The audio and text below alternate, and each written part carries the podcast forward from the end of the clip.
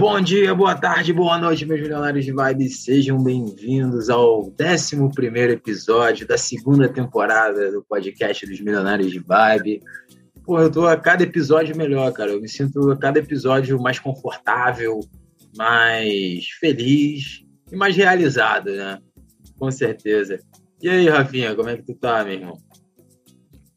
Eu estou excelente, João. Obrigado por perguntar. Estou empolgado e eu quero pedir sorte porque estou com a viagem para Barcelona amanhã. Estou apreensivo se vai dar certo, mas espero que sim.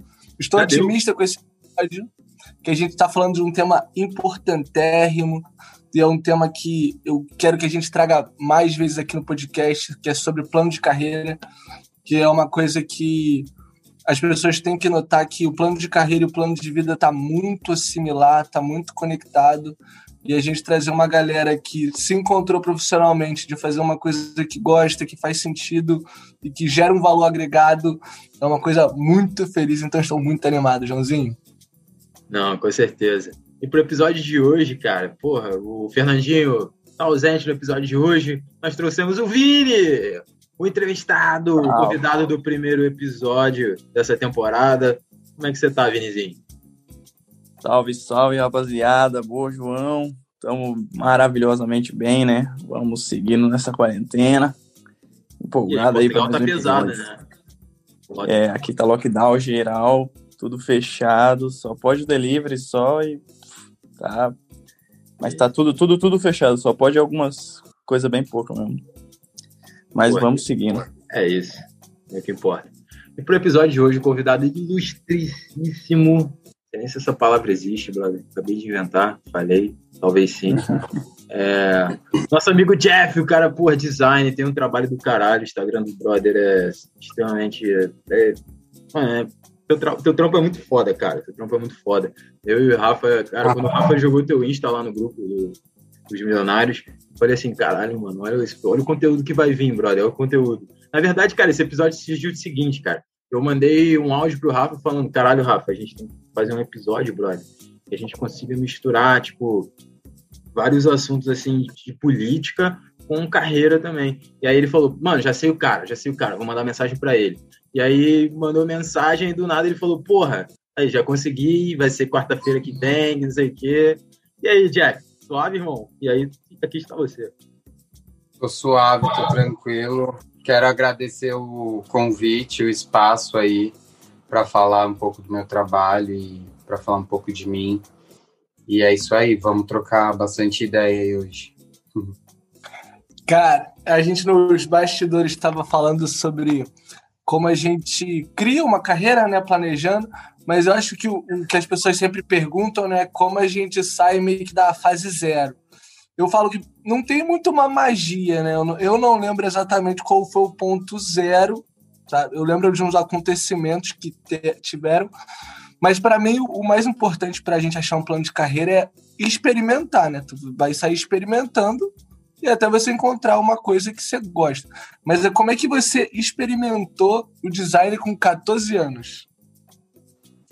Pois é, amigo, com 14 anos foi assim meu primeiro contato com Photoshop.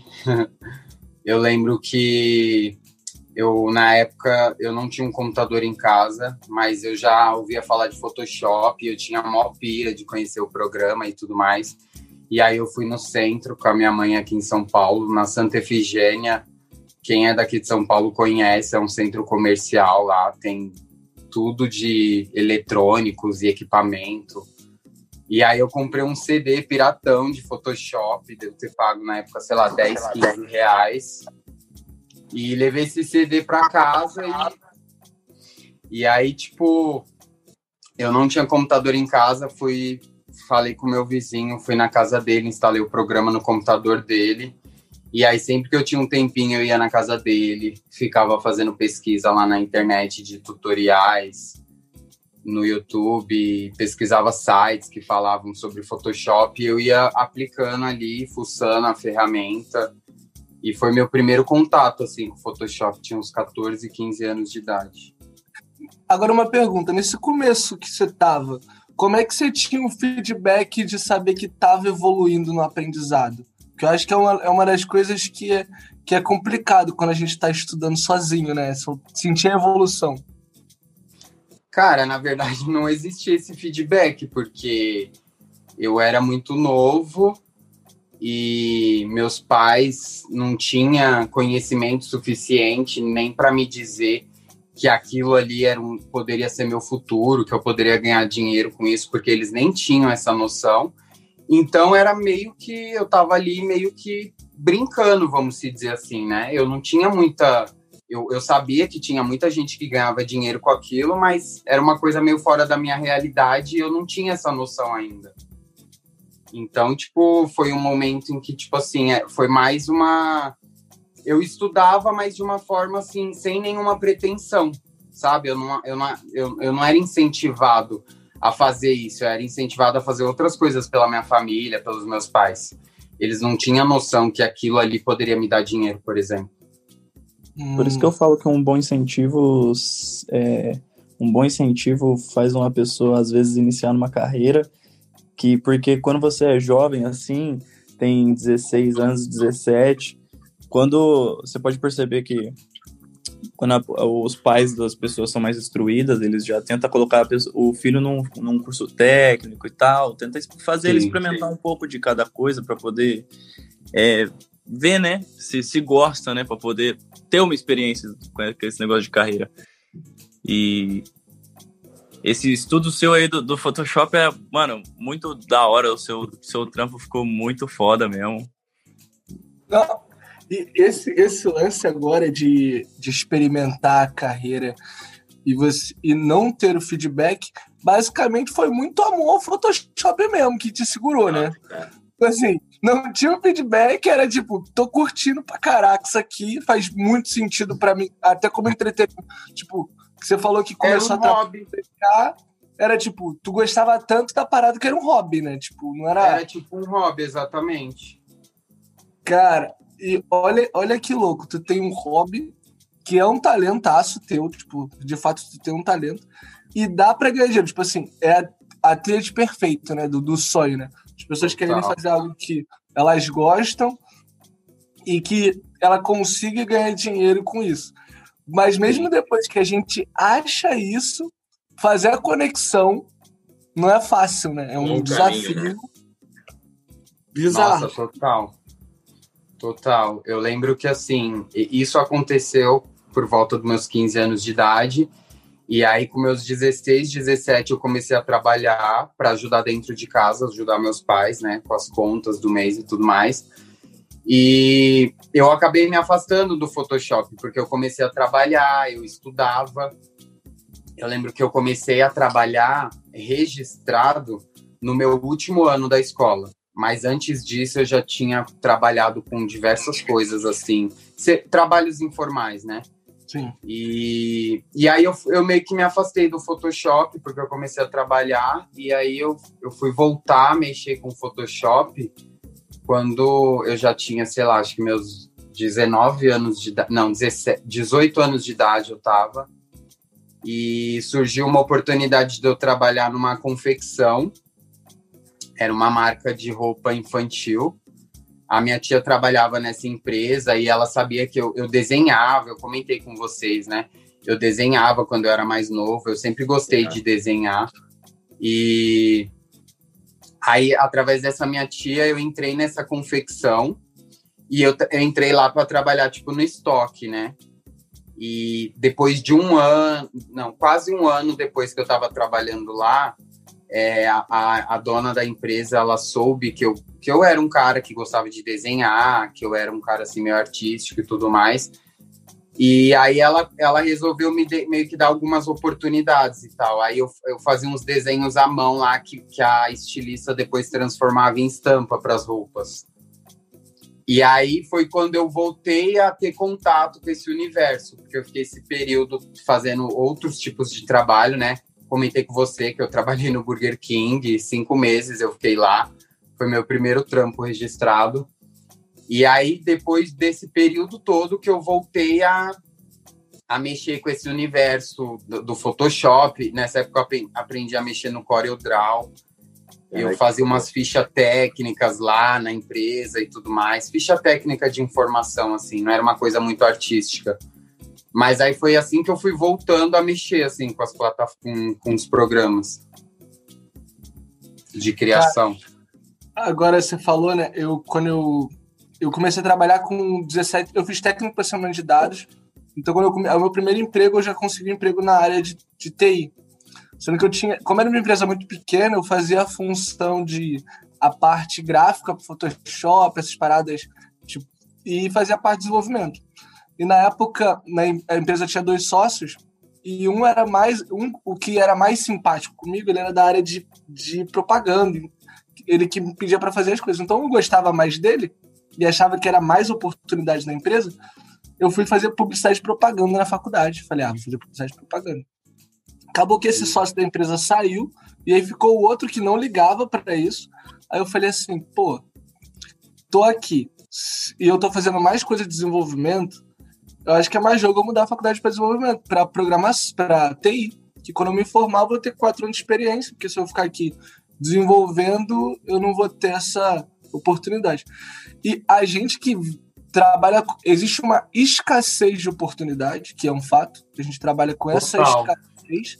Né? A gente tem que lidar com esse recurso, não adianta inventar, tem que estar tá com a realidade ali, não, não adianta a gente estar tá num sonho top. A gente fica tentando fazer essa, essa conciliar uma coisa com outra. E não é uma matemática, né? Não dá pra gente. Não tem uma fórmula para saber o que, que é.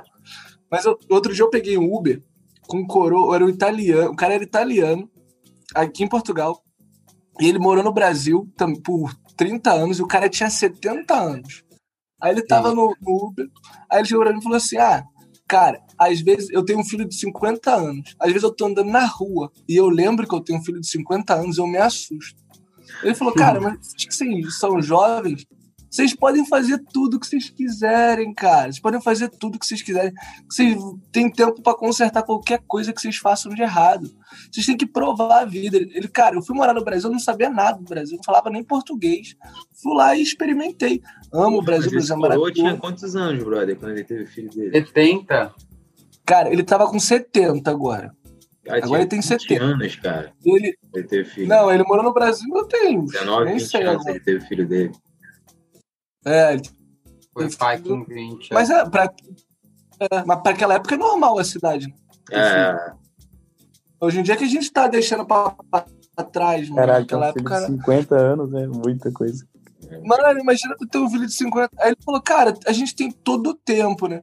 E o que eu, o que eu acho muito que a gente arrisca pouco. Que, por exemplo, o teu trabalho no, no, no Instagram eu acho foda pra caraca. Por exemplo, você separa um tempo do, do teu trabalho, que é o monetizar, que você ganha dinheiro já vendendo as paradas, para fazer um trabalho artístico que também te promova, sabe?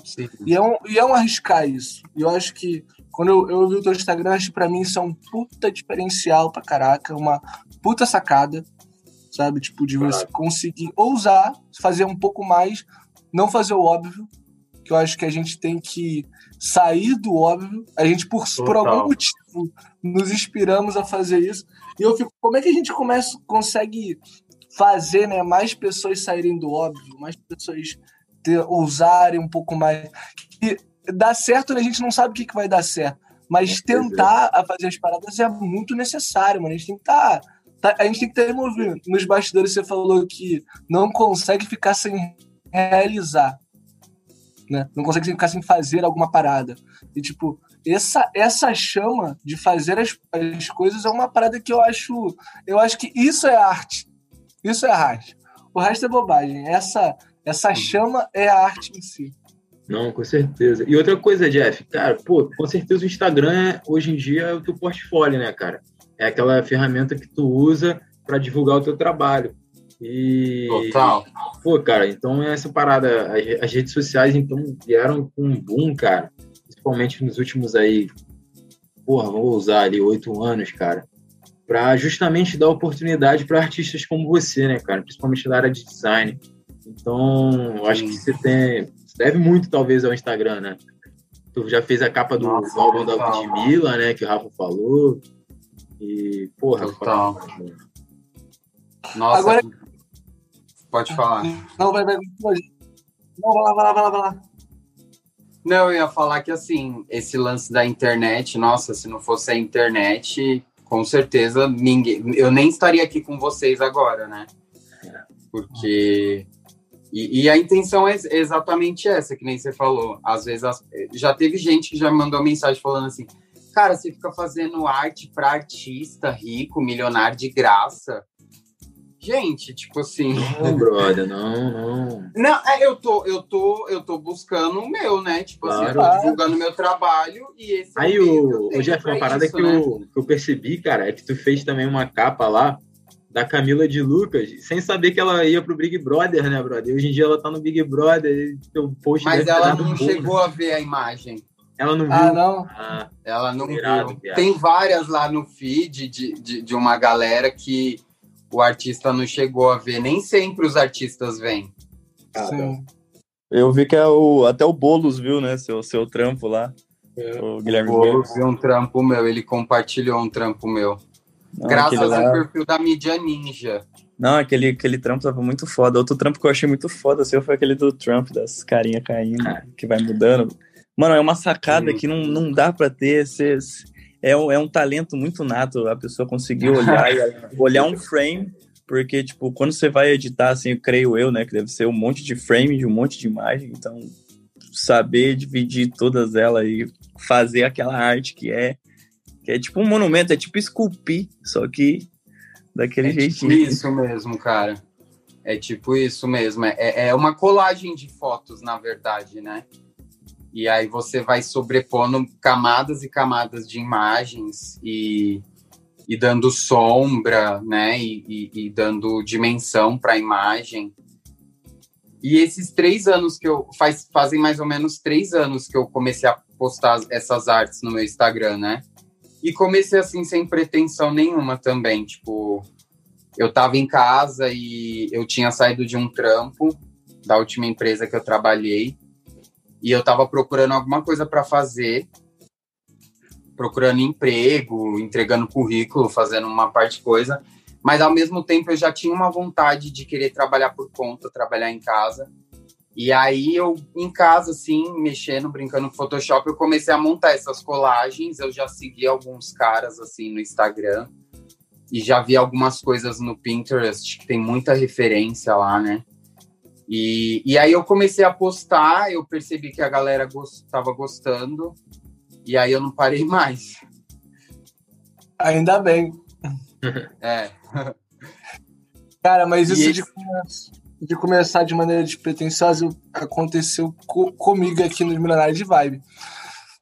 Quando a gente começou, não que tava despretensiosa, né? Eu já tava, mas eu acho que eu não fiquei me avaliando tanto eu não fiquei toda hora, tipo, tão preocupada com. tão preocupado com o número de pessoas que estavam ouvindo o podcast, com o número de seguidores.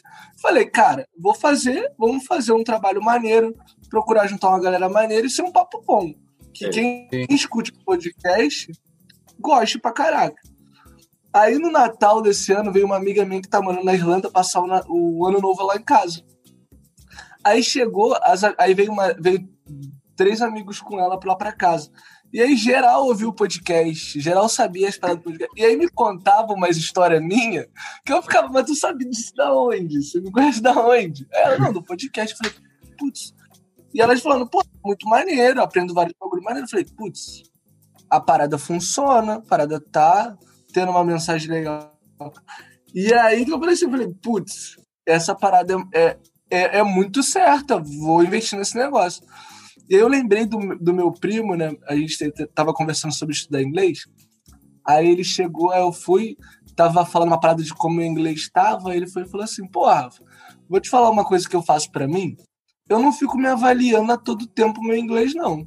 Eu fico estudando, aí a cada três meses eu paro para observar se eu melhorei ou não. Porque se eu fizesse todo dia, é tipo, tu voltou da academia, tu olhando no espelho, tu não cresceu de ontem para hoje vai demorar um certo tempo. Ele, se eu ficar me cobrando todo dia isso, eu me desanimo, aí não tem graça. Falei assim, putz, faz uma lógica, né?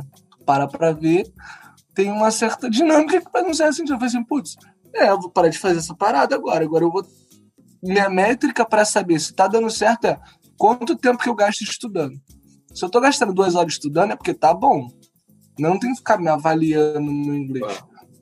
E eu acho que é muito isso. Quando a gente pega um trampo nosso e fala, cara, eu vou fazer ficar bom.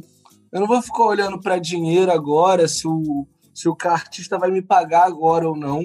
Eu vou me preocupar em fazer um trampo bom, porque querendo ou não, quanto mais tu pratica, mais tu vai saber. Não, e teve uma coisa muito boa. o Vini tava falando que a namorada dele é, ela é design também, e ela me falou uma coisa esses dias que ela falou: Rafael, o desafio do design é o seguinte: quando a gente começa a carreira, a gente nunca consegue pegar um projeto grande, porque a gente não tem experiência.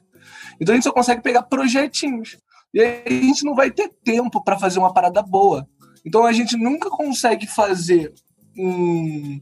Não, não vai conseguir fazer um portfólio de alguém te pagando, porque as pessoas vão começar te pagando pouco.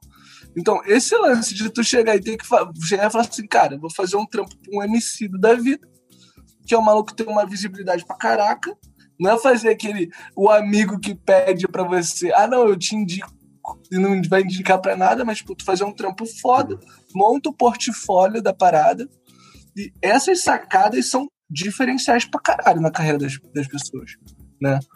Tu, é, a gente conseguir mudar as perspectivas das pessoas de rendimento, ou seja, mano, não tem que parar para ver o salário que você tá ganhando para dizer se você tá bem ou não, tá ligado? Tu conseguir tá. inverter essas chavezinhas, que parece que a gente veio meio programado para se castigar, eu acho, às vezes. Assim, mano, a gente veio programado para se castigar. E aí, quando a gente consegue mudar os nossos indicadores, tá ligado? A gente consegue reconhecer um trampo foda que a gente tá fazendo. É que nem, que nem tem gente que. O meu primo tava falando que ele ouviu um podcast nosso aqui da, da autoestima e falou assim: pô, eu não sabia que eu era bonito. Eu falei, cara, quantas consciências da, que a gente não tem da gente por causa da pressão social que a gente tem em vários aspectos? Cara, pode falar, João. Não, Jeff, é só concluindo o que o Rafa falou. Tu, tu já sentiu isso, cara? Uma, porra, às vezes ficar se auto-sabotando o teu trampo, tipo, caralho, não sei se o trampo que eu faço é bom bastante e não sei o quê. Como é que tá a tua autoestima do teu trabalho, cara? Cara, já teve altos e baixos, assim. Eu lembro que tem momentos que eu me sinto super inspirado, assim, eu consigo criar quase que, tipo, eu, eu termino um trampo e eu já consigo iniciar um outro, assim, logo em seguida. Mas tem, eu lembro que teve um momento, de, desde que eu comecei a fazer esse trampo das colagens e postar no Instagram, teve um momento em que eu fiquei, sei lá, uns três, quatro meses assim, sem postar nada no Instagram. Eu não, sei lá, me, me bateu um bloqueio criativo assim. E eu lembro que eu fiquei meio deprimidinho com isso e tal mas pouco tempo depois eu, eu comecei a entender que é necessário ter esses momentos também, porque a criatividade também ela, é, ela é, é, é, tem momentos que não vai funcionar, né? Tipo assim, a gente tem que praticar, mas tem momentos que você tem que se dar um tempo também, né?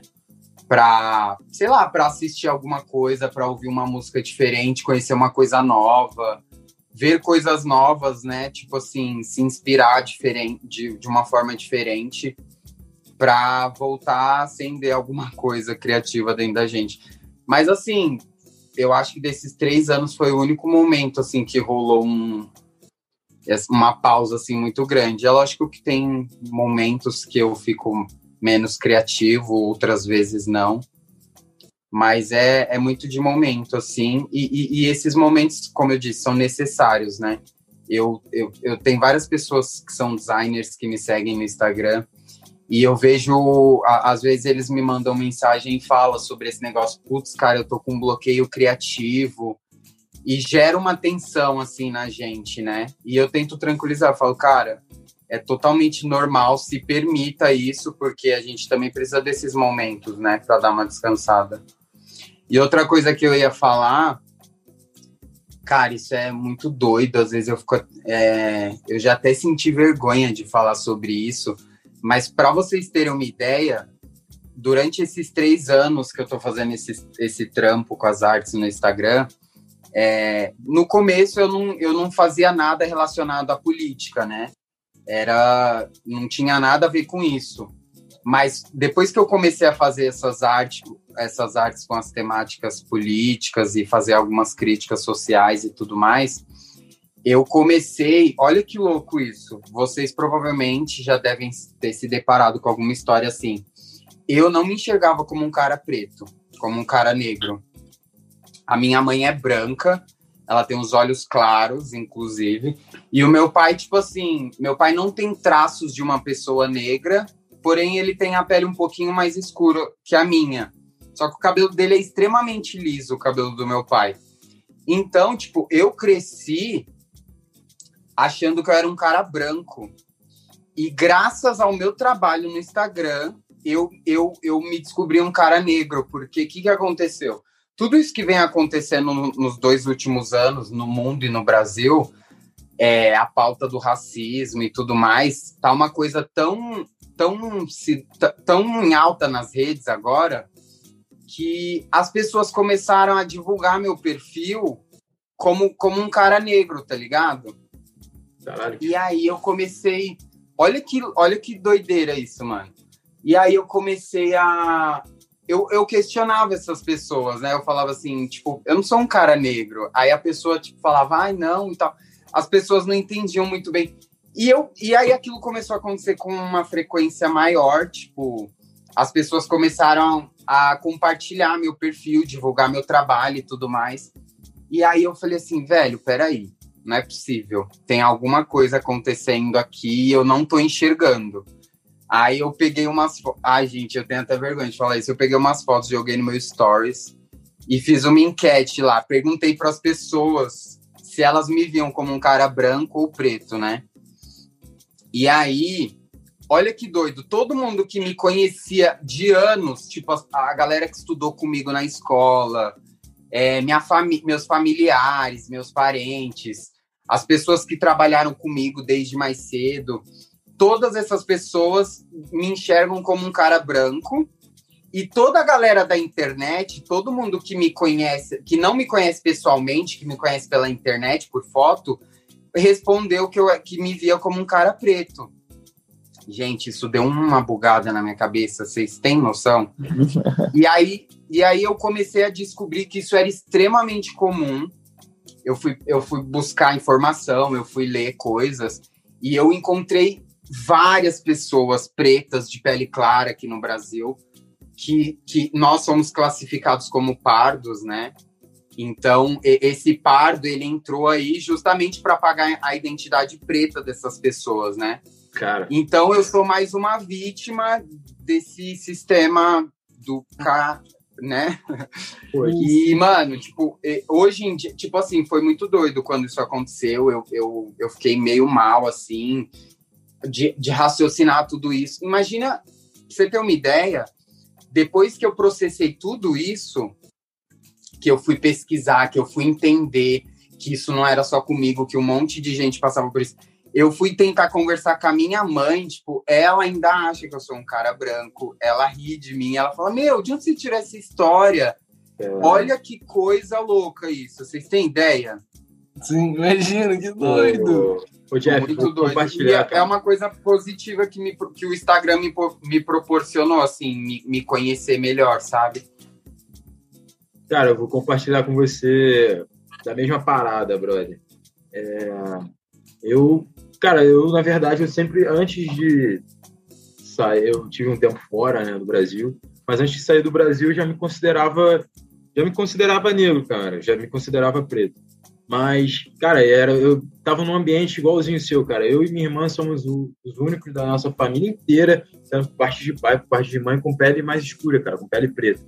E Sim. nós éramos chamados de morenos, né, por nossa família. Ah, você não é branco, mas você é moreno e tal. Eu ficava nessa, pô, não, pô, por que, que eu sou moreno? Eu sou preto, e não sei o quê. E aí, eu era, cara, até sofria, sei lá, um certo preconceito, brother, da minha família mesmo, em termos de. Isso é uma, é uma forma de preconceito, cara.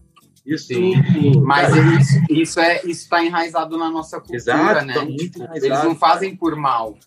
Exato, fazem por mal, mas, é, mas, mas faz parte da gente também desconstruir isso, cara. E quando a gente tenta desconstruir, fica uma guerra impressionante com essa galera. E aí, cara, sabe qual foi o momento que eu descobri, cara, que eu tava erguendo a bandeira mesmo? Foi quando eu sofri preconceito, cara, pela cor da minha pele. Tipo, quando lá fora as pessoas não deixaram eu entrar em determinado lugar porque eu era negro. E aí eu falei, porra, como é que a minha família é, bate na tecla pra caralho que eu sou privilegiado, mas eu tô sofrendo preconceito, tá ligado? Isso ficou uma parada na minha mente foda, muito foda, cara. Ficou um negócio é. muito foda na minha cabeça que me fez mais vontade de agarrar a bandeira, tá ligado? E aí, quando eu voltando agora ao Brasil, mano, eu carrego a bandeira de todas as formas que eu posso, tá ligado? E, e bato de frente aqui com a família todo, o tempo todo, cara. Então, pô, não se sinta mal pela tua mãe falando isso, eu sei que é uma parada que está enraizada, uhum. mas sempre tenta, não talvez desconstruir, brother, mas tentar mostrar em que. Sim. Mostrar, tipo, o caminho que, que a sociedade está, cara. Mostrar, tipo, os perrengues, mostrar a, a face, entendeu? Eu acho que é mais isso. Total. Não, total. Eu, eu, eu, a princípio, machuco um pouco a gente, né? Porque eu queria que ela me entendesse, meu mas isso já tem um tempinho já e eu consegui abrir já um pouquinho a cabeça dela e ela já começou a entender algumas coisas. Pra você ter uma ideia, nesse, nessa história toda de me, de me descobrir uma, uma pessoa negra, é, eu descobri que a minha avó, a minha bisavó, aliás, por parte de pai, ela veio da Bahia. E eu não fazia ideia que eu podia ter algum parente na Bahia, até né, me dar de cara com todo esse processo. Então, minha família todinha, tipo assim, é, eles não eles têm a cabeça muito fechada para tudo isso, mas eu vou eu vou tentando abrir a mente deles ali com uma conversa daqui outra dali, mas é bem é um processo. É um processo artístico isso aí. Exatamente. É... Ainda bem que é a pessoa certa para fazer. Mas esse lance agora, estavam falando, é, a minha mãe é branca, meu pai, é, meu pai é preto. Eu sou mais retinto, então não tinha como eu me confundir entre Sim. ser branco ou entre um. Mas o que acontece? A minha fam a família, por parte de pai, a maioria das pessoas são negras. Então, a, maioria, é, a grande maioria são negras. E o que acontece? Uma coisa que eu, hoje em dia, eu tenho muita consciência racial. Eu sempre soube que era negro, mas eu leio muito, eu busco muita informação sobre para saber falar, saber entender e tal. Então, eu diria que dentro da minha família, da minha origem, eu sou um dos que tem mais consciência racial da parada. E as, entre eu digo mesmo. a gente tem, pega, tem tanto do racismo estruturado na nossa sociedade que os, os meus tios, tias, os primos mais velhos, eles, eles replicam alguns comportamentos que são muito errados. E tem uns que não dá para fazer muito, né? Senão a gente fica o juiz chato pra caralho, tu não convive com a galera mais. Então, aí, aí tem acontece que... o quê? Você acaba se distanciando, né? Porque você não consegue ter um, um diálogo ali frequente, é, né? Porque exato, as ideias não batem, mano, é muito complicado. É muito. Comunica. Não, agora a gente. Eu não... Qual é o teu signo, Jeff? Que eu não sei. Tem eu sou geminiano. Ah. Aí, furada furada, de gêmeos furada. Mas, Vai, começa a falar. Não, eu sou canceriano. Não, não, tem nada que vocês digam que eu já não tenha ouvido. Cara, você não, fica chato é, com agora, fome? Não, a gente tava falando... Oi? Você fica chato com fome? Cara, eu fico. Pô, eu essa? Mas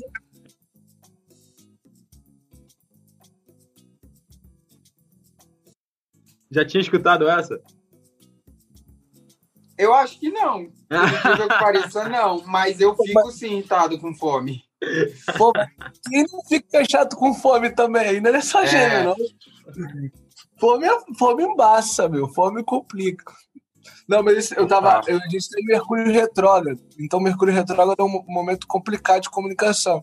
Então, galera, se vocês tiverem conversar com os pais de vocês, os familiares de vocês sobre essas páginas políticas, espera depois de 21 de fevereiro. Mas agora não vou falar. Eu não manjo de cara. nada dessas coisas de, de astrologia, né? É. Dia, né? E eu Não, sou. com certeza. Não, e Jack, Agora eu cara, tô. eu fiz essa pergunta porque minha namorada é geminiana, né, cara? E aí ela com fome é um, é um caos. Mas, tô, cara, levantando essa bandeira também, eu acho que a nossa Mas, sociedade... ô João, eu acho que mulher, independente de signo, é tudo esfomeada. Quando tá com É, fome, vira o bicho. Não, não Vira tem bicho. Cara, é... Ô, Jeff, deixa uma parada, de, deixa eu te falar.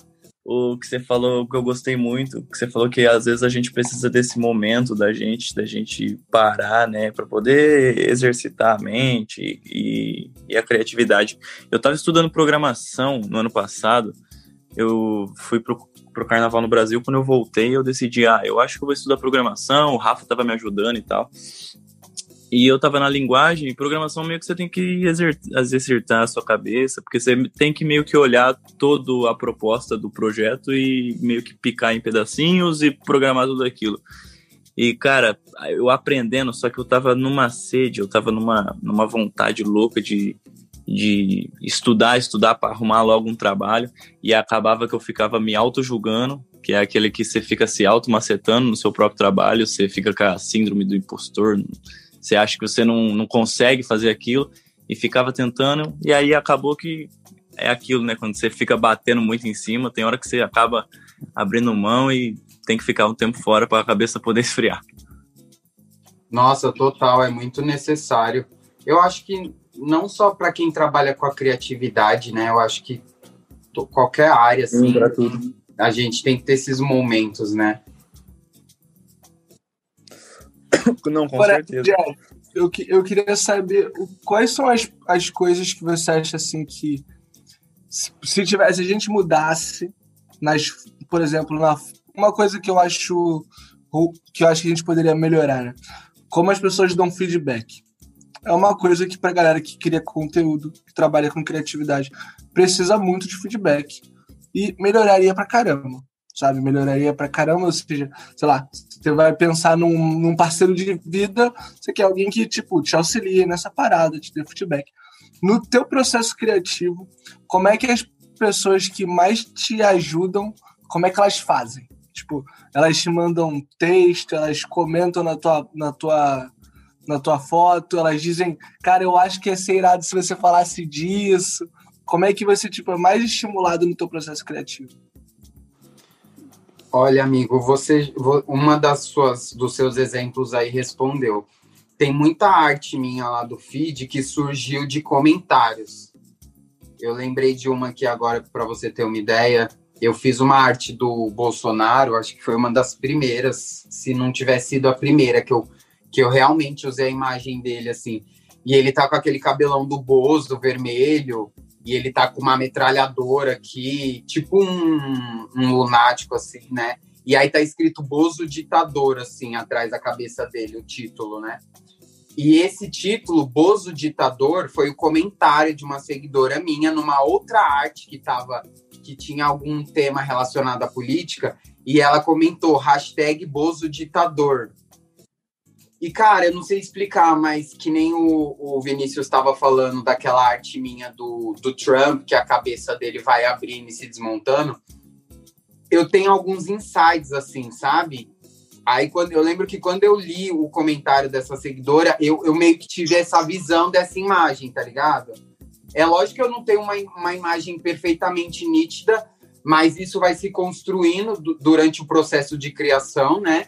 Mas vem um insight de tipo assim, putz, Bozo ditador. Aí já vem aquela imagem, né?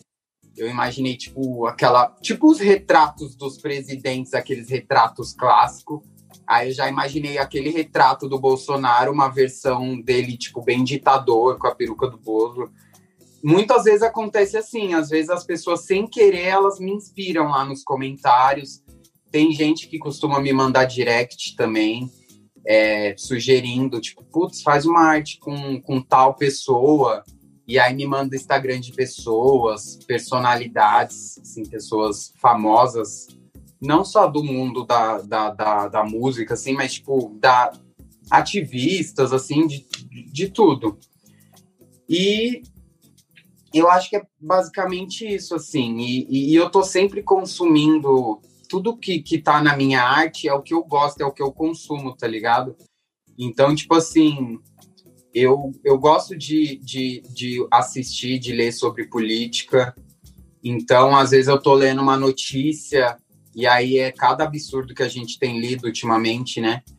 Então, esses absurdos, só de estar tá lendo lá o corpo do, no site, assim, da, da notícia, já, já surge algumas coisas, assim, na cabeça, entendeu? Ou então, tipo, às vezes um artista musical lança um trabalho novo e aí, geralmente, os trabalhos são bem temáticos, né? Então, é uma fonte de inspiração muito grande também, por isso que eu faço muito trabalho com artistas musicais. Eu sou apaixonado por videoclipe de música, filme, seriado. Então, vem tudo disso, assim, de, de tudo que eu consumo, assim, no meu dia a dia, normalmente, assim. Esse, Aí, que, o, tem, que você, que falou você tem assistido de, de série, Jack? Que tipo de série eu assisto? É, o que, que tu tem assistido aí, Netflix e tal? Cara, eu gosto de tudo, assim, eu gosto muito de terror, eu gosto de série pós-apocalíptica, eu acabei de assistir Lupin na Netflix. Porra, não sei foda, se algum né? de vocês viram. Foda Meu, demais. muito boa. Acho que foi a última que eu vi. Ah, eu assisti Bridgerton também, que é Pô, da mesma é da mesma diretora de How to Get Away with Murder, né? Ela é ah. bem famosa por colocar mulheres pretas em, em protagonismo, né? protagonismo, né? né? É, ela, é, ela é muito foda. Adoro assistir documentário também. Nossa, eu sou apaixonado por documentário. Caralho. O que mais? É isso. O que você disse do, do feedback pro artista é muito importante, né? Igual eu tava conversando com. Eu tava conversando com o Rafa. É, a gente fala, ele falava para mim, pô, brother, o, os seus comentários que você fazia para mim, né? Toda vez que você escutava o podcast e passava pra gente, mandava mensagem pro João, compartilhava lá, falava o que tava gostando, né? O que não, o que não tava, dava pra gente outra visão, que é aquilo, né? Uma cabeça pensa melhor que duas, é, quer dizer, duas cabeças pensam melhor que uma, três melhor que duas, três assim, duas. por diante. É sempre melhor uma, uma mais uma visão para poder ajudar na gente, ainda mais com arte assim, que você tem que ficar criando conteúdo. Eu gosto muito, eu vejo que você consegue colocar no, no, no seu amor, na, na paixão que você tem, uh, e colocar o seu posicionamento político, seu posicionamento racial e religioso, etc. Total. É, você falou uma coisa que eu acabei não comentando, mas isso é uma coisa que eu faço também. Eu tenho alguns amigos mais próximos, íntimos, que pensam mais ou menos parecido comigo, e, e tem vezes que eu, antes de finalizar um trampo, no meio do processo, assim, eu mostro, peço a opinião também acontece também. Eu não lembrei na hora, mas isso é uma coisa que acontece. É, é muito importante você ter uma visão de fora, porque você fica ali tanto tempo olhando para aquele trabalho, né? Chega uma hora que você, você fala, putz, será que isso aqui tá exagerado? Será que tá faltando? E aí é legal, sim, ter uma, uma segunda voz, né? Olhando e falando, putz, acho que dá para mexer aqui, dá para mexer ali. Não, com certeza, cara. Os, os comentários do Vini, cara, é, eram, eram muito importantes pra gente, porque muita gente tinha esse comentário é, individuais de amigos nossos dizendo, caralho, escuta o podcast, aquela história tua é foda e tal. Mas o Vini, cara, foi um dos primeiros caras que chegaram com aquela visão de fã do nosso trabalho, mano, fã do nosso conteúdo. E foi muito importante aqueles comentários, aquele feedback que ele mandava pra gente, como como um ouvinte mesmo do podcast, cara, a gente, ouvinte do trabalho. Então, é até maneiro que ele está hoje aí com a gente, cara. Porra, obrigado por estar aí com a gente hoje. E demais isso aí dele, velho. É uma honra. Não, e ele vinha metendo malho, ele vinha reclamando. Teve um episódio que a gente gravou sem, sem o João, e eu fui o, o âncora desse episódio, né? Ele chegou em casa reclamando, ele falou, porra, Rafael, sem o João não dá não. Vocês estão muito mole. Eu falei, putz, caralho. Então, tipo, é muito... uma coisa que eu falo muito é, para mim, cara, no, no, meu processo de, de vida, o feedback negativo é muito importante. Eu gosto. Eu falo que eu gosto mais de crítica do que de elogio. O que é muito bom, porque tipo, quando tu recebe uma crítica, para mim, eu, quando alguém fala, reclama de uma coisa, eu sei que tudo que ela falou bom antes era verdade. Sabe? Me dá uma segurança. Porque se a pessoa ficar falando que tá lindo sempre, eu falo, pô, ela fala que tá lindo sempre, mano. Será que tá é. lindo mesmo? Agora no jeito que tá. E outra que fala... isso vai te. Isso pode te, ir te, te levantando a sua bola, né? Também. Eu acho que é uma coisa que tem que tomar cuidado também, porque as pessoas na internet, assim, endeusam as outras pessoas, assim, muito fácil também, né? É. Então, isso também eu acho perigoso por esse outro ponto de vista também. A pessoa fica te elogiando, te elogiando, aí sua bola vai crescendo também. Você tem que também ter um discernimento para não deixar isso subir a cabeça, entende? Sim, sim. Acho que tem esses dois lados. Agora, isso que você falou também. Teve alguma crítica que você recebeu que você falou que, tipo, impactou positivamente seu trabalho? Uma crítica que não era, não era um elogio, mas você falou, cara, faz sentido e, putz, ainda bem que você falou. Ai, cara, eu não quero parecer arrogante e falar que, ai, ninguém nunca me criticou assim, mas eu não tô conseguindo lembrar de nada, assim, específico agora, assim, pra te contar aqui agora. Não, mas nem críticas positivas, assim, de um próprio amigo falando, pô, brother, acho que se você talvez abordar esse tema aqui, acho que vai ser da hora, tal. Algum, sei lá, um incentivo, assim, diria. Ah, incentivo sempre rola, assim. De, de uma maneira positiva, sempre tem, sim. A, a, eu sempre recebo uns feedback das minhas, de alguns amigos meus. Mas é que, tipo assim, no meu círculo também, as pessoas mais próximas a mim, ninguém entende muito, assim, não é muito da minha área. Então esse feedback vem mais dos meus seguidores também, assim, uma galera que não me conhece assim a fundo, sabe? Conhece só meu trabalho mesmo. Mas eu, cara, eu não tô conseguindo lembrar assim de um momento para te dar um exemplo, assim. Agora, uma, uma coisa, qual é a sua formação? Cara, eu não tenho formação. Mas Sempre foi Essa é uma, é uma pergunta que às vezes eu recebo. Eu não tenho formação, cara. E como é que é tu ver uma. Com certeza deve ter muito seguidor que também é design e de uma, com uma carreira acadêmica. E como é que é essa. Isso, isso deve ser uma sensação muito maneira, né? Tipo, que é uma troca muito. que o conhecimento acadêmico ele é diferente tem um seu valor também.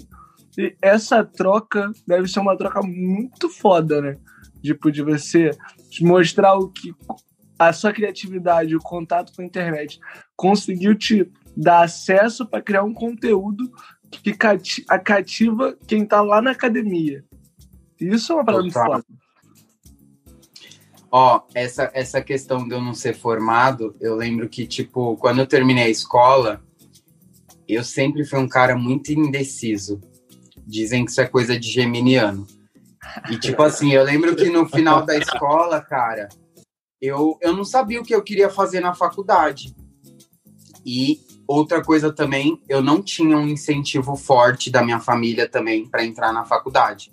Eu tinha um incentivo de tipo assim, você tem que trabalhar para ajudar dentro de casa. Então, eu lembro que quando eu terminei a escola, eu pensei, velho, eu vou trabalhar e vou enquanto eu estiver trabalhando, eu penso no que eu quero estudar. E aí, sei lá, daqui seis meses, daqui um ano, eu, eu, eu penso nisso. Acabou que eu comecei a trabalhar.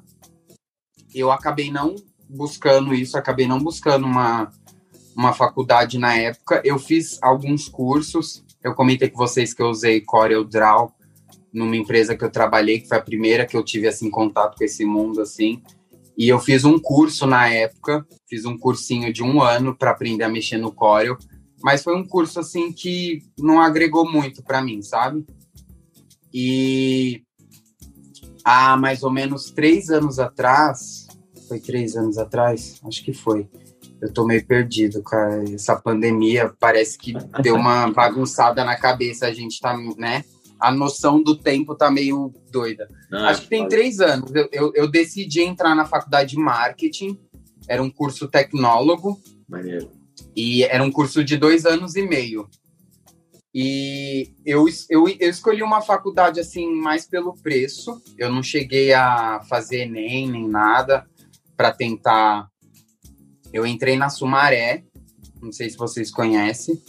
Eu, eu fiquei um ano fazendo curso de marketing e aí eu tranquei, não voltei a fazer. E eu parei porque eu percebi que não era muito o que eu queria.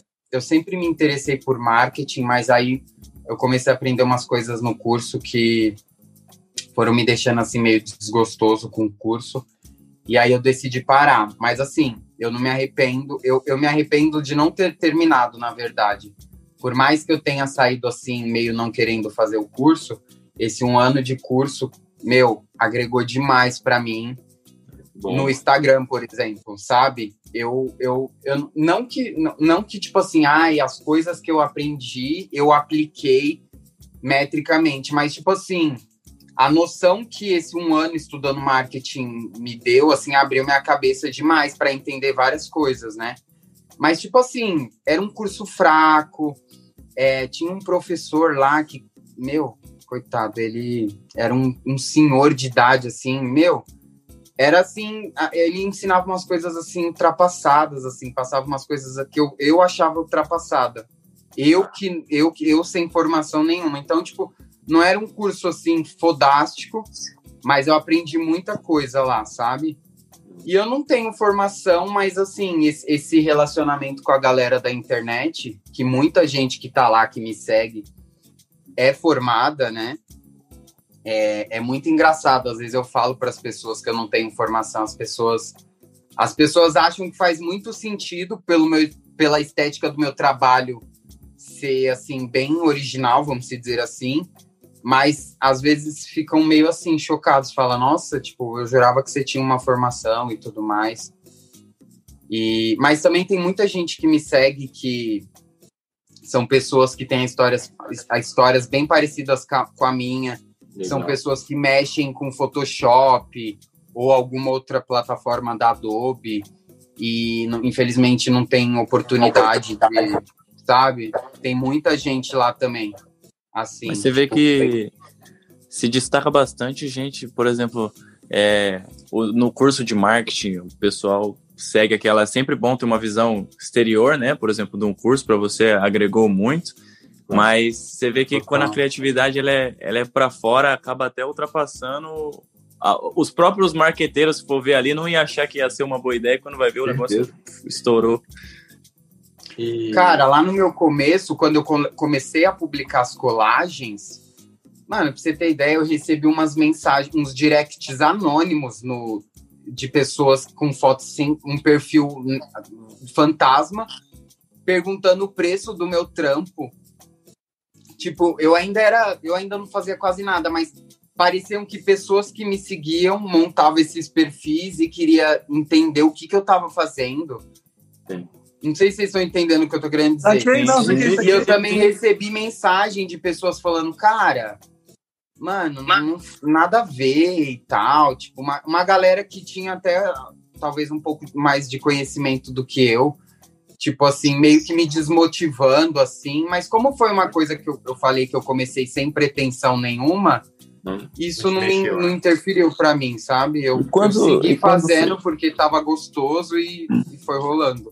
E quando você conseguiu começar a ver assim o, o design assim como uma área de negócio, Jeff, que, que conseguia que ia ser a sua paixão ali? Então, é, eu, eu, comentei com vocês que eu entrei lá naquela primeira empresa, que eu comecei a ter contato assim, Photoshop e tudo mais. Eu saí dessa empresa e eu recebi uma proposta para trabalhar numa outra confecção de roupas só que lá eles estavam tentando, me, eles queriam me contratar para trabalhar na equipe de estilo para fazer a criação das estampas das roupas. Eu também entrei nessa empresa através dessa minha tia que conseguiu esse primeiro emprego nessa primeira confecção para mim. E aí, cara, essa história até é bem engraçada. Eu lembro que o cara queria me entrevistar e eu pensava assim, mano, o cara quer me contratar para fazer uma coisa que eu nunca fiz. Eu nunca tinha trabalhado fazendo estampa. Eu tinha aquela noção vaga de Photoshop de anos atrás, de quando eu né, fui atrás do CD lá na, na Santa Efigênia, que eu brinquei um pouco com Photoshop. Mas a minha noção era muito vaga, assim, para eu achar que eu ia conseguir trabalhar nessa empresa, né? Mas eu falei, velho, é uma oportunidade muito boa e eu, eu não vou deixar passar, eu, eu, vou, eu vou ver o que, que eu consigo fazer. E aí eu fui nessa entrevista, eu lembro que tinha um cara trabalhando lá já, fazendo é, na equipe de estilo como designer, e eles, esse cara tava saindo, eles iam substituir esse cara. E aí eu conversei, eu fiz a entrevista lá com eles. É... Não, o cara assim não me perguntou muito sobre o meu trabalho, mas eu ia passar depois por uma segunda entrevista com a, com a galera do estilo, né? Com a equipe do estilo. E e aí ele falou assim, ó, eu vou montar uma mesa com um computador aqui na sala, e aí quando tiver tudo montado, eu vou te chamar para você fazer uma segunda entrevista, e no mesmo dia você já fazer um teste com o pessoal do estilo, para eles verem o que, o que, que eles acham do seu trabalho. E aí, tipo, ele marcou essa entrevista, tipo, essa, esse teste para o dia seguinte, assim. E aí eu fui, tipo, super inseguro, e eu falei assim, velho, o que, que eu vou fazer, meu? Como que eu vou mostrar para essa galera que eu, que eu talvez eu sirva para o cargo e tal? E eu, e, eu, e eu desenhava, né? Que nem eu falei para vocês. E aí eu falei isso na primeira entrevista, eu falei que eu desenhava à mão, que eu tinha, eu levava jeito para fazer uns desenhos e tal. E aí ele, e aí quando eu fui né, no teste, as meninas lá da equipe de estilo, elas falaram para mim fazer um desenho à mão. Essa foi meio que minha sorte. E aí, cara, elas me deram uma camiseta lá que tinha uma estampa, tinha uma bonequinha desenhada na camiseta. E aí elas pediram para eu me faz, fazer uma bonequinha parecida com aquela, mas que tivesse uma roupagem diferente, um cabelinho diferente, né? E aí eu fiz esse desenho lá, não tive muita dificuldade. Fiz esse desenho assim com lápis num sulfite. E elas se encantaram com o desenho. E aí elas só desse desenho elas já falaram assim, Jeff, a gente gostou do seu trabalho. É, a gente vai conversar com o Renato, que era o dono da empresa, e a gente te liga ainda hoje no, na parte da tarde para te dar um, um, ok. E aí elas me ligaram e, e falaram que, que me chamaram para trabalhar e eu ia começar a trabalhar dali dois dias. E aí elas falaram assim: aí você, quando você vier, a gente vai quando você vier, eu vou querer, a gente vai querer que você digitalize esse desenho no Photoshop e, e, e elas queriam que eu colorisse o desenho no Photoshop e separasse esse desenho em camadas, em layers, porque a, a, é assim que é feito a estampa, né? Cada no silk screen, cada cor, eu não sei se vocês sabem o que é silk screen, é aquela, aquela estampa emborrachada, né? Que é tipo uma tinta, né? Um desenho colado por cima do tecido. E esse, o arquivo dessas estampas ele tem que estar tá dividido por cor, né? Cada, cor tem que estar tá num layer. E eu não fazia ideia de como fazer isso. Eu falei, velho, eu tenho dois dias para aprender isso. E eu aprendi. Eu passei dois dias na internet pesquisando tudo que vocês imaginarem. Achei muito. Mano, quando você começa a fuçar o YouTube, você acha muita coisa lá. Eu achei uns vídeos de uns caras que eram designers é, voltado para essa, essa área, né? De criação de estampa, de moda.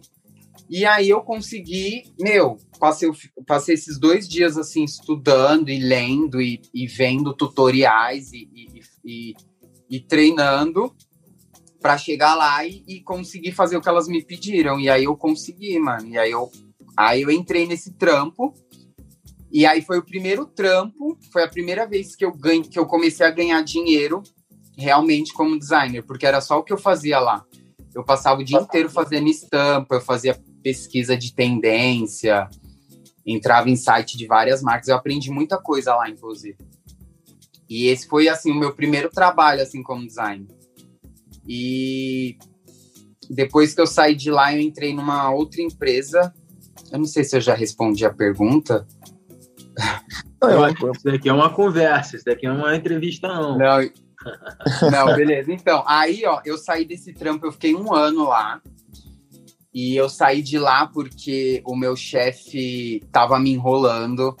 Ele, a gente fez um acordo quando eu entrei lá, ele tava me pagando X. e dali um tempo ele ia começar a me pagar Y, e aí ele começou a me enrolar, e esse valor Y nunca chegava. E eu fiquei um ano lá, e teve um dia que eu falei, mano, eu fui pegar meu salário e, e tava igual, sabe? E ele tava me prometendo, tipo, ele realmente me passou a perna, assim, tipo, sei lá. Caralho, mano, eu fiquei tão, eu fiquei tão bravo que eu fiz uma carta de demissão no mesmo dia, entreguei na RH e aí, no outro dia que eu fui trabalhar, a gente tinha vários fornecedores lá, né, que prestavam serviço para nossa empresa, né, estamparias, lavanderia que faz lavagem de jeans, costura, enfim. E a gente tinha um, um, um terceirizado lá que era um lugar que fazia estampas de pedraria. Sabe aquelas pedrinhas que elas são termocolantes? Tipo strass. Uhum.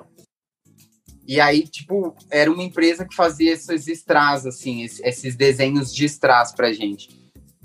Eu, eu pedi as contas num dia e no dia assim, seguinte, esse, esse cara que prestava serviço pra gente entrou em contato falando que estava atrás de um designer. É que a mina que trabalhava para ele quebrou a perna, Caralho. andando de patins, e eles precisavam de alguém. Aí, tipo, eu fui lá. Eu, eu faltei no, no dia seguinte no trabalho, fui lá, fiz um teste, aí passei no teste. E aí, quando eu voltei no trampo que eu tinha faltado, o meu chefe queria, tipo, comer meu rabo. E aí eu falei, mano, eu já arrumei outro trampo. Tipo, aí foi isso, eu nem voltei mais. E aí já comecei nesse outro trampo. Também entrei para trabalhar como designer. Só que lá eu fazia um trampo totalmente diferente. Eu fazia esse, esse trabalho para Stras, né? Então é, é, é um trabalho assim muito específico, sabe? Você realmente desenha bolinhas, sabe? Eu é. criava desenhos vetorizados, todo tudo com bolinhas. Então imagina um desenho de pontilismo, só que digital. E esse, esses pontinhos não eram pontos, eram tipo mini bolinhas assim.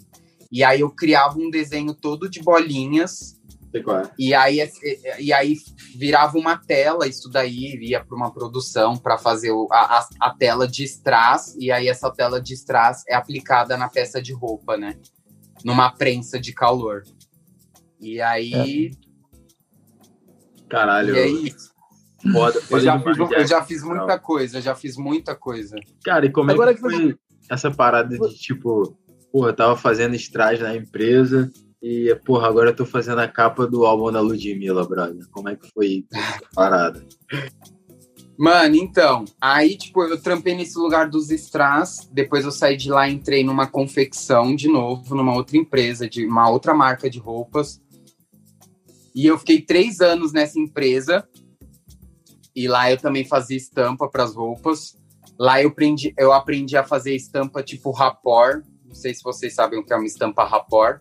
Aí me fudeu. Sabe quando o tecido é inteiro estampado? Sim. Por exemplo, aquelas camisas florais sim, sim, inteiras estampadas. Ah, Aquele tecido ligado, ele era branco, né? E a estampa rapor, ela é uma estampa que conforme você multiplica ela, ela se completa, ela, ela vai emendando e aí ela vai preenchendo Obrigado. o tecido de, com a estampa, tá ligado? Eu aprendi a fazer esse tipo de trampo nesse, nesse lugar que eu trabalhei. Aí saí de lá, entrei numa outra empresa. Nessa outra empresa que eu entrei, eu não ficava, eu não era designer, eu era quase que estilista lá. Eu fazia compra de tecido, eu fazia pesquisa de tendência, enfim, fazia um pouco de tudo. Curte e... moda também, né? Tudo sempre voltado para o mundo da moda. É. Eu trabalhei acho que uns sete anos, cara, com esse mercado da moda, assim. Inclusive, quando eu comecei a trabalhar com moda, eu falei, velho, é isso que eu quero fazer para minha vida. Eu, eu, tinha vontade. Eu ainda, ainda tenho essas ideias, né, de, de ter uma marca de roupa e tudo mais. É uma coisa que eu almejava. Mas aí, trabalhando com as estampas, eu, eu, eu, comecei a ver que eu, que eu gostava muito de mexer com Photoshop também, já era uma paixão já de antes. E aí, quando eu saí da última empresa que eu tava, que eu tava já saturado já, eu, eu não aguentava mais pegar ônibus e metrô todo dia de manhã lotado. E passava o dia inteiro trabalhando e, e, e vendendo minhas ideias e minha criatividade para uma pessoa que nunca me valorizava, sabe? Passei por vários lugares e eu, eu percebia que meus chefes às vezes até evitavam de me, de me elogiar, às vezes com medo da, de eu me engrandecer e querer um aumento, sabe? Eu, eu sempre percebi tudo isso assim nos lugares. E aí, com o tempo, eu fui ficando desgastado. Eu falei, velho, não quero mais trabalhar para os outros, eu não vejo oportunidade de crescimento. E eu não e, e, como eu nunca tive uma formação, né? Eu acho que as pessoas desvalorizam mais ainda você, porque eu também passei em empresas que eu, eu dava, eu, nossa, dava meu melhor na empresa, fazia tudo acontecer. E aí depois eu fui substituído por uma pessoa que tinha uma faculdade e ganhou, entrou ganhando o dobro do que eu. Tipo assim, sabe? E aí eu falei, velho, eu vou trabalhar por conta. Eu já conhecia muita gente desse mercado da moda, eu já conhecia donos de estamparia com quem eu trabalhei durante esses anos, é, donos de marcas, donos de lojas, e eu falei, meu, eu, eu tenho, um, eu, eu tenho um, uma cartela aqui de contatos muito boa, e eu acho que eu consigo começar a trabalhar por conta. E aí eu decidi fazer esses trabalhos e comecei a divulgar. Comecei a falar com a galera que eu conhecia. E os trabalhos foram chegando. No começo foi bem complicado, porque entrava muito pouco dinheiro. E nesse meio tempo foi quando eu comecei a fazer as artes e postar no Instagram também. Meio como uma coisa, tipo, quando eu tinha os momentos de ócio, eu falava, eu ia lá pro Photoshop, começava a criar e aí eu comecei a alimentar meu Instagram, a, a, galera foi gostando do meu trabalho lá, eu fui focando mais nisso. E aí eu comecei a perceber que eu poderia ganhar dinheiro no Instagram também. Foi, foi quando eu comecei a perceber que estava chegando seguidores, a galera estava começando a interagir um pouco mais nas minhas publicações. E aí eu falei, velho, eu vou me dedicar a isso. E eu fui fazendo até que um dia a Ludmilla me notou, né? Eu, eu, eu lembro que essa arte que eu fiz para a Lud, eu passei uns quatro dias trabalhando nela. Caralho. E sério, cara, eu levei. Eu acho que é uma das artes que tem lá no meu feed que mais deram trabalho para fazer. E eu lembro que eu. E eu lembro que enquanto eu fazia, cara, meu, parece muito clichê falar assim, mas eu, eu, só, cons, eu, eu só conseguia pensar, mano, já pensou eu postar isso aqui, essa garota ver e repostar minha arte e, sei lá, me, me, me contratar. Juro, eu pensava uns bagulho assim, sabe? Claro. E eu montei. E outra, eu, eu, como eu acompanho, que nem eu falei para vocês, eu acompanho os artistas que eu, tra que eu posto lá as artes, eu acompanho eles. Eu sabia que ela ia lançar essa música que tinha essa temática, o nome da música já tinha sido divulgado, né? Que era Cobra Venenosa. Uhum. Então já tinha inspiração na mente e eu já estava querendo fazer alguma coisa para ela. E aí eu falei, velho, eu vou criar uma arte. E eu, eu, eu sabia que ela estava prestes a lançar, mas ela não estava divulgando material, não tinha postado nada. Então eu já meio que falei, meu, vou montar nessa intenção de fazer ela ver e quem sabe ela falar, puta, esse cara tem um trabalho legal, vou chamar ele para fazer a capa do single, né? E aí, cara, foi dito e feito, mano. Eu postei a arte em questão de uma hora que eu tinha postado a arte. Ela não tinha visto no Instagram, mas eu recebi um direct de uma menina falando: a Ludmilla repostou sua arte no Twitter. Caralho. E aí, cara, Caralho. eu fui correndo pro Twitter. E quando eu entrei no, no Twitter dela, tava lá, ela tinha postado a arte. Mano, tinha um monte de comentário. E, tipo assim, como eu não. Na época eu não tinha Twitter. As, se eu tivesse um Twitter, mano, as uhum. pessoas iam pesquisar meu nome. Eu, eu, teria, eu teria ganhado uma porradinha de seguidores no Twitter, mano. Mas assim, ela postou. Uma hora depois ela postou no, no Twitter dela. Isso, isso foi por volta de 11 horas da noite. Quando foi meia-noite e meia, eu recebi um direct da equipe dela, o pessoal da Warner me mandou um direct falando que ela tinha se apaixonado pela minha arte e me convidaram para fazer a capa do single. Caralho. Era quase uma hora da manhã. Eu tava. Eu tinha, todo mundo na minha casa tinha ido dormir.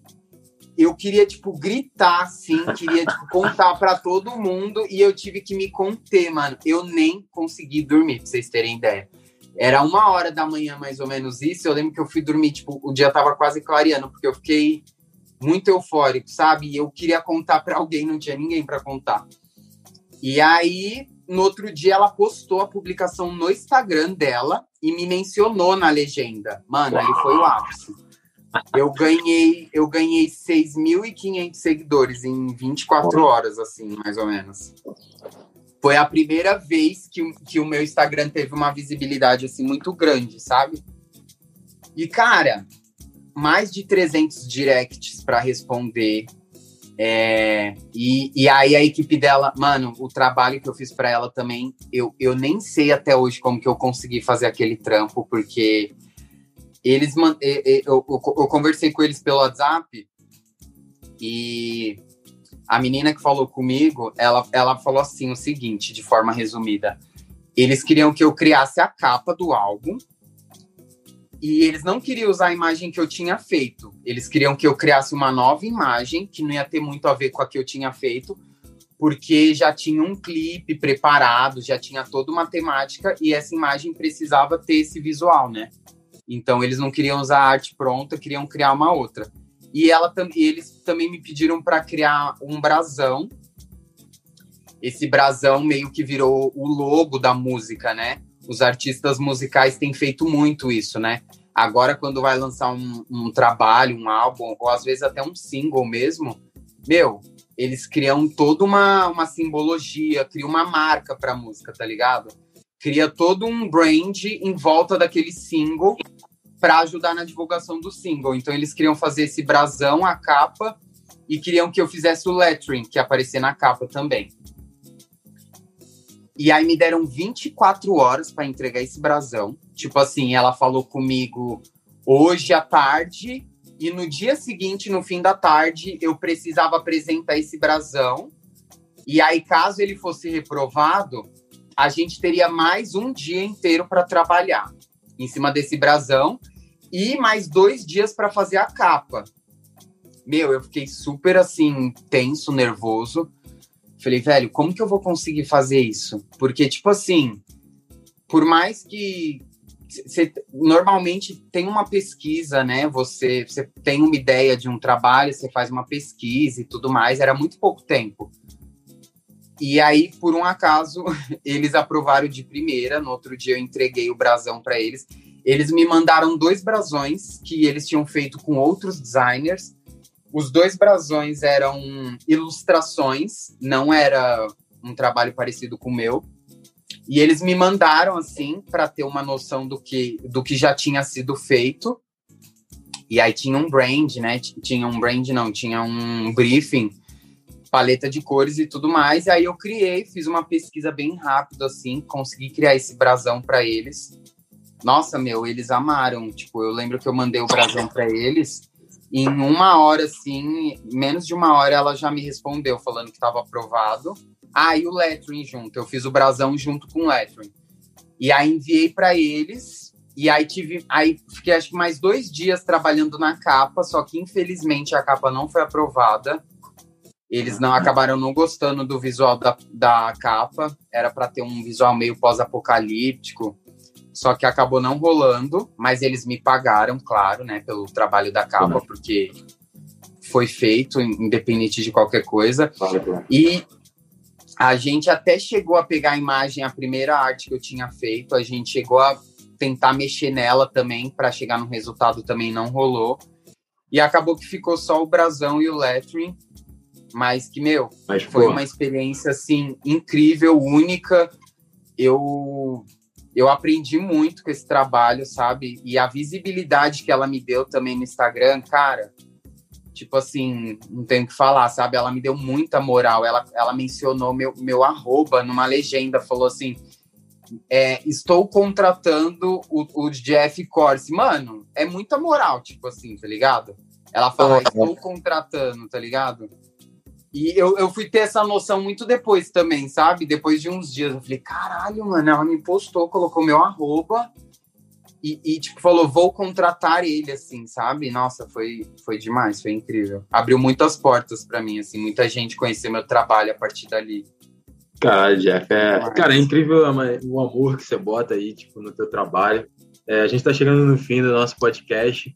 É, foi muito lindo, cara, escutar essa história aí para finalizar o nosso podcast, porque, cara, a gente conseguia uhum. ver o amor que você colocava nas palavras falando do teu trabalho, cara. E era muito disso que, que a gente fala sobre esse podcast, sobre o nosso trabalho. Queria agradecer pra caralho você, mano, por ter disponibilizado esse tempo para trocar essa ideia. Eu que agradeço. E, Eu que agradeço o papo. Gratidão, mano. Gratidão, mano. Gratidão também, eu tô muito feliz, eu agradeço muito o espaço, o convite. E Vamos fazer mais vezes. Tem que parabenizar mesmo que o seu trabalho, porra, é excelente, você é doido.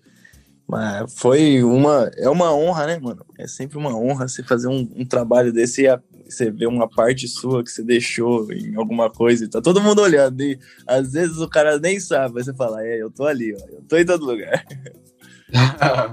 Não, é, pode crer, eu tô ali. Eu tô na Ludmilla, que irado, verdade, eu tô ali.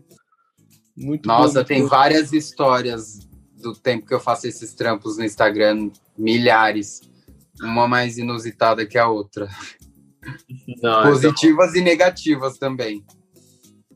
Não, foda. Gratidão. Gratidão ao Vini Gratidão. também por ter disponibilizado esse tempo pra gente, Vini. Ter substituído o Fernandinho hoje. Então aí sim. Saudações. Jeff, primeiro, eu quero pedir para você falar o teu Instagram aí, para o pessoal seguir, conhecer mais seu trabalho, principalmente a galera que tem interesse em conhecer mais sobre essa profissão de design, como é que é processo criativo, tudo isso. Cara, eu gosto muito quando tu responde as perguntas também no teu no teu no teu Instagram, que você responde sempre de uma maneira muito muito você, muito original, muito real. Tem que ficar preocupando em criar uma resposta pronta, né? Eu acho muito maneiro, Não. então, galera, recomendo, sigam esse cara. Além de, pra galera que quer consumir design, se tornar designer, ele ainda cria uns conteúdos que são bonitos visualmente e que tem uma mensagem muito, muito foda politicamente também. Então, Jeff, você é um cara que eu admiro pra caramba. Adianto que a gente vai fazer muita coisa junto. Minha cabeça está fervilhando ideias aqui. E a gente vai fazer muita praia junto. Muito obrigado por aceitar esse convite. Eu já estou agradecendo os próximos convites que você vai aceitar, que eu já estou projetando.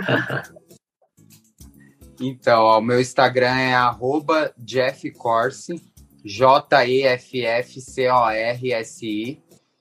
E, cara, eu também só tenho a agradecer, estou muito feliz. É, tava meio tenso, igual eu te falei, né? Porque nunca tinha participado de um podcast.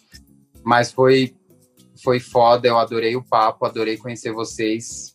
E é isso, mano. Vamos, vamos se ajudar aí e vamos trabalhar e vamos se conhecer. E é isso, vamos compartilhar conhecimento, histórias e vivências.